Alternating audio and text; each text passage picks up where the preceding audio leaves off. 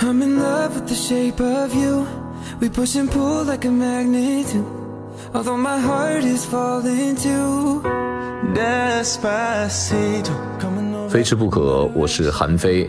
有段日子没见啦，主要原因是年底实在太忙了，分身乏术，节目太多，睡觉时间都不够，所以也很少来分享非吃不可。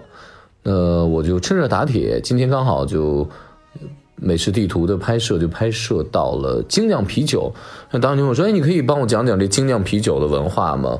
呃，我一直不太认同这个精酿啤酒在中国的这么一个称呼啊，所以呢，我会细细给大家来讲解精酿啤酒。哦，咱们喝的那种瓶装的，像什么哈啤啊、青岛啊、北京的燕京啊，你们老家的各种玻璃瓶装的，喝完得还瓶的那种啤酒，或者易拉罐的，呃，或者进口的这种瓶装的。呃，这种所谓的工业啤酒，它流水线生产的，还有一个就是我去德国喝那种 HB，HB 呢，它就是一个品牌，它同时呢也是一个酒的一种做法，叫做呃 home brew，就是家庭酿造或者是自家酿的那种感觉，有什么样的区别？呃，我首先说一下这个啤酒在中国的一个简单的历史。啤酒在中国的历史呢，非常的浅，就是咱们现在喝这种啤酒啊，据说呢，在宋代的时候，中国曾经有类似的这个啤酒酿造的工艺。为什么呢？因为宋代是中国史无前例的最富有的朝代，人们手上有大量的余粮。呃，据说是光是这个江苏、浙江那边粮食要是每年丰收的话。整个中国都穷不了，那稻米都已经完全可以喂饱人们了。那北方的，呃人呢，他经济中心运河又通，所以北方人也饿不着肚子，有大量的麦子有余粮，可以去做这麦子做啤酒。然后呢，咱们这个或者做高粱酒，或者做或者说米来做米酒，就手上有余粮。所以我一直说，呃，除了果酒。用粮食来酿酒呢，一定是富裕朝代才做的，因为你首先第一件事解决你吃的问题，你才有可能拿多余的粮食去把它酿成酒。为什么呢？因为粮食搁在手里最大的问题就是你吃不完，剩下之后它容易变沉，容易变坏。那保存它的其中一个办法就把它变成液体，把它变成别的生活的消耗品。所以呢，小时候喝啤酒，别人说你喝的不是啤酒，你喝的是粮食。那好，说正经的，说中国什么时候才正经的有啤酒？呃，啤酒不是中国的原产物，至少我们现在所谓的不是。大概在十九世纪的时候，就清朝，这个啤酒是从俄罗斯，然后带到了中国的哈尔滨，所以当时的这个啤酒叫哈尔滨啤酒。如果大家能够在网上搜寻到非常早的啤酒的广告的话，因为啤酒的英文叫 beer b e e r，如果在俄文，只要在这个西语系当中的话，大概就和这个 beer 这个，因为它简单的音节，不是 beer 就 peer 或者怎么样之类的，不会差距太大的，大概就是这么一系列的。所以呢，我们就因为它是酒嘛，有度数，我们就把它叫做啤酒。那因为在哈尔滨，那俄罗斯人把敞开到哈尔滨之后呢，而清朝啊就叫啤酒。那这个啤酒最早的皮是皮带的皮。就是皮肤的皮，呃，就直接用它的音译译译过来了。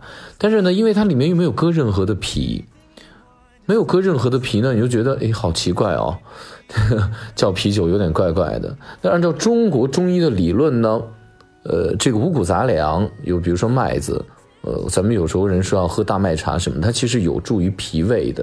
如果你脾胃虚寒或者脾胃不是特别好的话。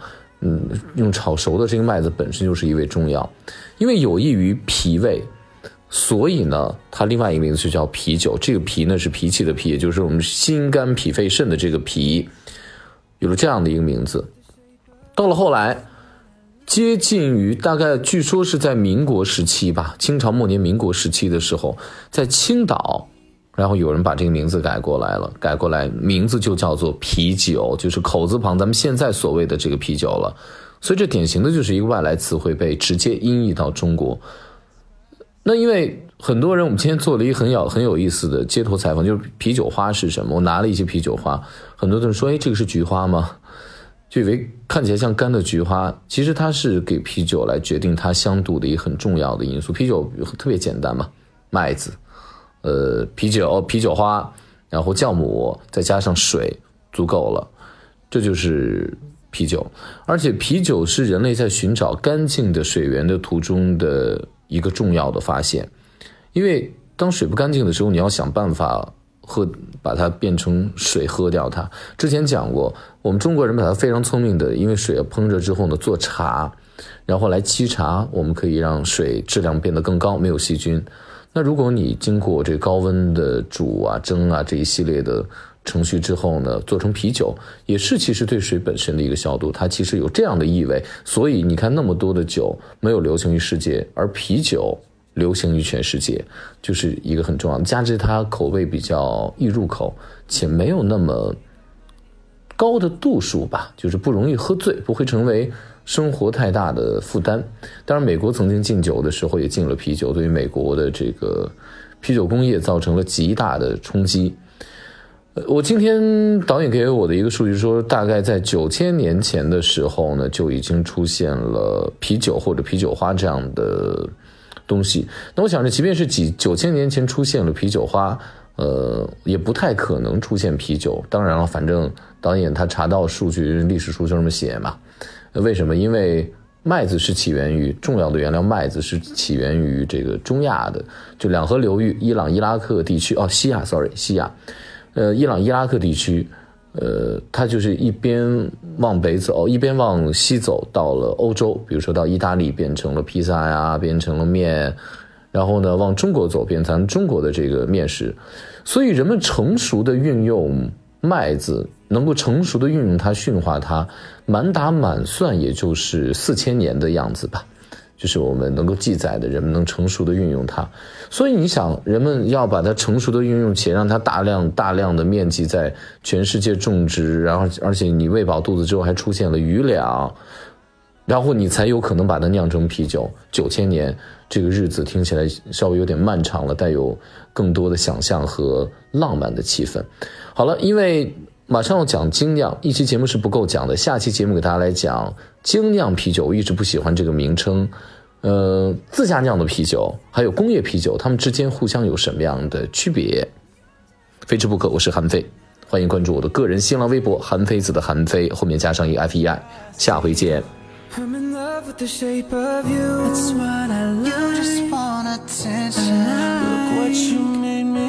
There's nothing